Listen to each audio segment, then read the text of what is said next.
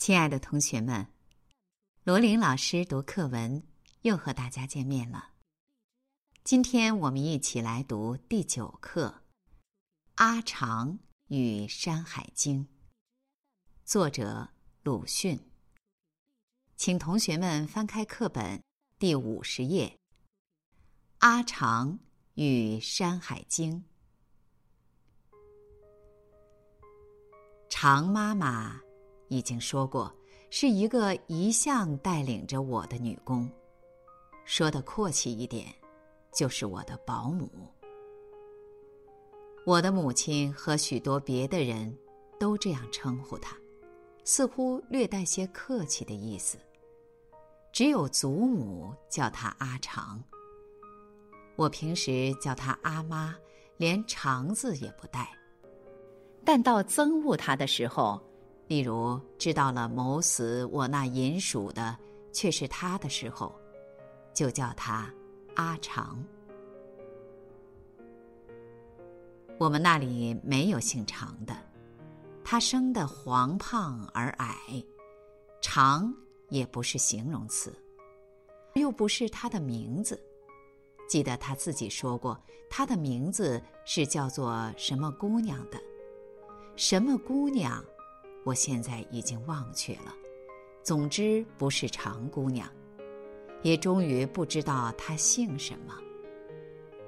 记得她也曾告诉过我这个名称的来历。先前的先前，我家有一个女工，身材生得很高大，这就是真阿长。后来她回去了，我那什么姑娘才来补她的缺。然而，大家因为叫惯了，没有再改口，于是她从此也就成为长妈妈了。虽然背地里说人长短不是好事情，但唐史要我说句真心话，我可只得说，我实在不大佩服他。最讨厌的是常喜欢切切查查，向人们低声叙说些什么事。还竖起第二个手指在空中上下摇动，或者点着对手或自己的鼻尖。我的家里亦有些小风波，不知怎的，我总疑心和这切切查查有些关系，又不许我走动，拔一株草，翻一块石头，就说我顽皮，要告诉我的母亲去了。一到夏天。睡觉时，他又伸开两脚两手，在床中间摆成一个大字，挤得我没有余地翻身，就睡在一角的席子上，又已经烤得那么热，推他呢不动，叫他呢也不闻。常妈妈生得那么胖，一定很怕热吧？晚上的睡相怕不见得很好吧？母亲听到我多回诉苦之后，曾经这样的问过他，我也知道这意思是要他多给我一些空隙。他不开口，但到夜里我热得醒来的时候，却仍然看见满床摆着一个大字，一条臂膊还搁在我的颈子上。我想，这实在是无法可想了。但是他懂得许多规矩，这些规矩也大概是我所不耐烦的。一年中最高兴的时节，自然要数除夕了。辞岁之后，从长辈得到压岁钱，红纸包着放在枕边。只要过一宵，便可以随意使用。睡在枕上，看着红包，想到明天买来的小鼓、刀枪、泥人、糖菩萨。然而他进来，又将一个福菊放在床头了。哥儿，你牢牢记住。他极其郑重地说：“明天是正月初一。”清早一睁开眼睛，第一句话就得对我说：“阿妈，恭喜恭喜！记得吗？你要记着，这是一年的运气的事情，不许说别的话。说过之后，还得吃一点福橘。他又拿起那橘子来，在我的眼前摇了两摇。那么，一年到头顺顺溜溜。梦里也记得元旦的，第二天醒得特别早，一醒就要坐起来，他却立刻伸出臂膊，一把将我按住。我惊异的看他时，只见他惶急的看着我。他又有所要求似的摇着我的肩，我忽而记得了。阿妈。恭喜，恭喜，恭喜！大家恭喜，真聪明！恭喜，恭喜！他于是十分喜欢似的笑将起来，同时将一点冰冷的东西塞在我的嘴里。我大吃一惊，之后也就忽而记得，这就是所谓福局。元旦劈头的磨难。总算已经受完，可以下床玩耍去了。他教给我的道理还很多，例如说人死了，不该说死掉，必须说老掉了。死了人生了孩子的屋子里，不应该走进去。饭粒落在地上，必须捡起来，最好是吃下去。晒裤子用的竹竿底下是万不可钻过去的。此外，现在大抵忘却了，只有元旦的古怪仪式记得最清楚。总之，都是些繁琐之至，至今想起来还觉得非常麻烦的事情。然而，我有一时也对他发生过空前的敬意。他常常对我讲长矛。他之所谓长矛者，不但洪秀全军，似乎连后来一切土匪强盗都在内。但除却革命党，因为那时还没有。他说的长矛非常可怕，他们的话就听不懂。他说先前长矛进城的时候，我家全都逃到海边去了。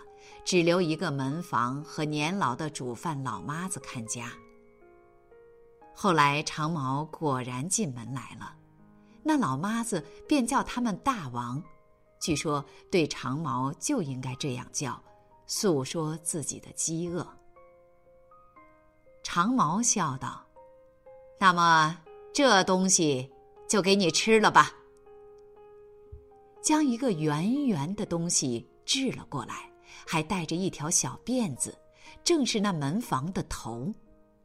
煮饭老妈子从此就害破了胆，后来一提起，还是立刻面如土色，自己轻轻的拍着胸脯道：“啊呀，害死我了，害死我了！”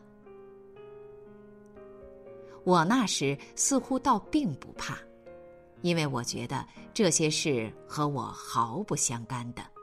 我不是一个门房，但他大概也急觉到了，说道：“像你似的小孩子，长毛也要撸的，撸去做小长毛；还有好看的姑娘也要撸。那么你是不要紧的。我以为他一定最安全了。”既不做门房，又不是小孩子，也生得不好看。况且颈子上还有许多酒疮疤。哪里的话？他严肃地说：“我们就没有用吗？我们也要被掳去。城外有兵来攻的时候，长毛就叫我们脱下裤子，一排一排的站在城墙上。外面的大炮。”就放不出来，再要放就炸了。这实在是出于我意想之外的，不能不惊异。我一向只以为他满肚子是麻烦的礼节罢了，却不料他还有这样伟大的神力。从此，对于他就有了特别的敬意，似乎实在深不可测。夜间的伸开手脚占领全床，那当然是情有可原的了，倒应该我退让。这种敬意虽然也逐渐淡薄起来，但完全消失，大概是在知道他谋害了我的银鼠之后。那时就极严重的诘问，而且当面叫他阿长。我想，我又不真做小长毛，不去攻城，也不放炮，更不怕炮炸，我惧惮他什么呢？但当我哀悼银鼠给他复仇的时候，一面又在渴慕着绘图的《山海经》了。这渴慕是从一个远房的叔祖惹起来的。他是一个胖胖的、和蔼的老人，爱种一点花木。如朱兰、茉莉之类，还有极其少见的，据说从北边带回去的马樱花。他的太太却正相反，什么也莫名其妙，曾将晒衣服的竹竿搁在朱兰的枝条上，枝折了还要愤愤的咒骂道：“死尸！”这老人是个寂寞者。因为无人可谈，就很爱和孩子们往来，有时简直称我们为小友。在我们聚族而居的宅子里，只有他书多，而且特别。志异和侍帖诗，自然也是有的，但我却只在他的书斋里看见过陆机的《毛诗草木鸟兽虫鱼书》。还有许多名目很生的书籍。我那时最爱看的是《花镜》，上面有许多图。他说给我听，曾经有过一部绘图的《山海经》，画着人面的兽、九头的蛇、三脚的鸟、生着翅膀的人、没有头而以两乳当做眼睛的怪物。可惜现在不知道放在哪里了。我很愿意看看这样的图画，但不好意思力逼他去寻找，他是很疏懒的。问别人呢，谁也不肯真实的回答我。压岁钱还有几百文，买吧又没有好机会，有书买的大街。离我家远得很，我一年中只能在正月间去玩一趟。那时候，两家书店都紧紧的关着门。玩的时候倒是没有什么的，但一坐下，我就记得绘图的《山海经》。大概是太过于念念不忘了，连阿长。也来问《山海经》是怎么一回事，这是我向来没有和他说过的。我知道他并非学者，说了也无益，但既然来问，也就都对他说了。过了十多天或者一个月吧，我还很记得，是他告假回家以后的四五天，他穿着新的蓝布衫回来了。一见面，就将一包书递给我，高兴的说道：“哥儿，有画的《三亨经》，我给你买来了。”我似乎遇着了一个霹雳，全体都震悚起来，赶紧去接过来，打开纸包，是四本小小的书，略略一翻，人面的兽、九头的蛇，果然都在内。这又使我发生新的敬意了。别人不肯做或不能做的事，他却能够做成功，他确有伟大的神力。谋害银鼠的怨恨，从此完全消灭了。这四本书乃是我最初得到、最为心爱的宝书。书的模样到现在还在眼前，可是从还在眼前的模样来说，却是一部刻印都十分粗拙的本子。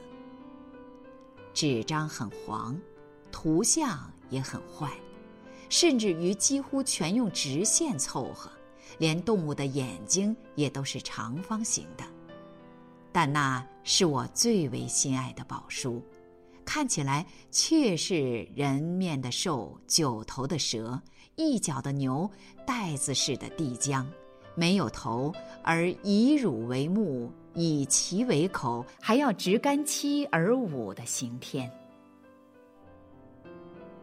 此后，我就更其搜集绘图的书，于是有了石印的《尔雅音图》和《毛诗品物图考》，又有了《点石斋从画》和《诗画坊》。《山海经》也另买了一部石印的，每卷都有图赞。绿色的画，字是红的，比那木刻的精致的多了。这一部直到前年还在，是苏印的好意行书。木刻的却已经记不清是什么时候失掉了。我的保姆常妈妈及阿长，辞了这人世。大概也有了三十年了吧，我终于不知道他的姓名，他的经历，仅知道有一个过继的儿子，他大约是青年守寡的孤孀。仁厚黑暗的地母啊，愿在你怀里永安他的魂灵。三月十日。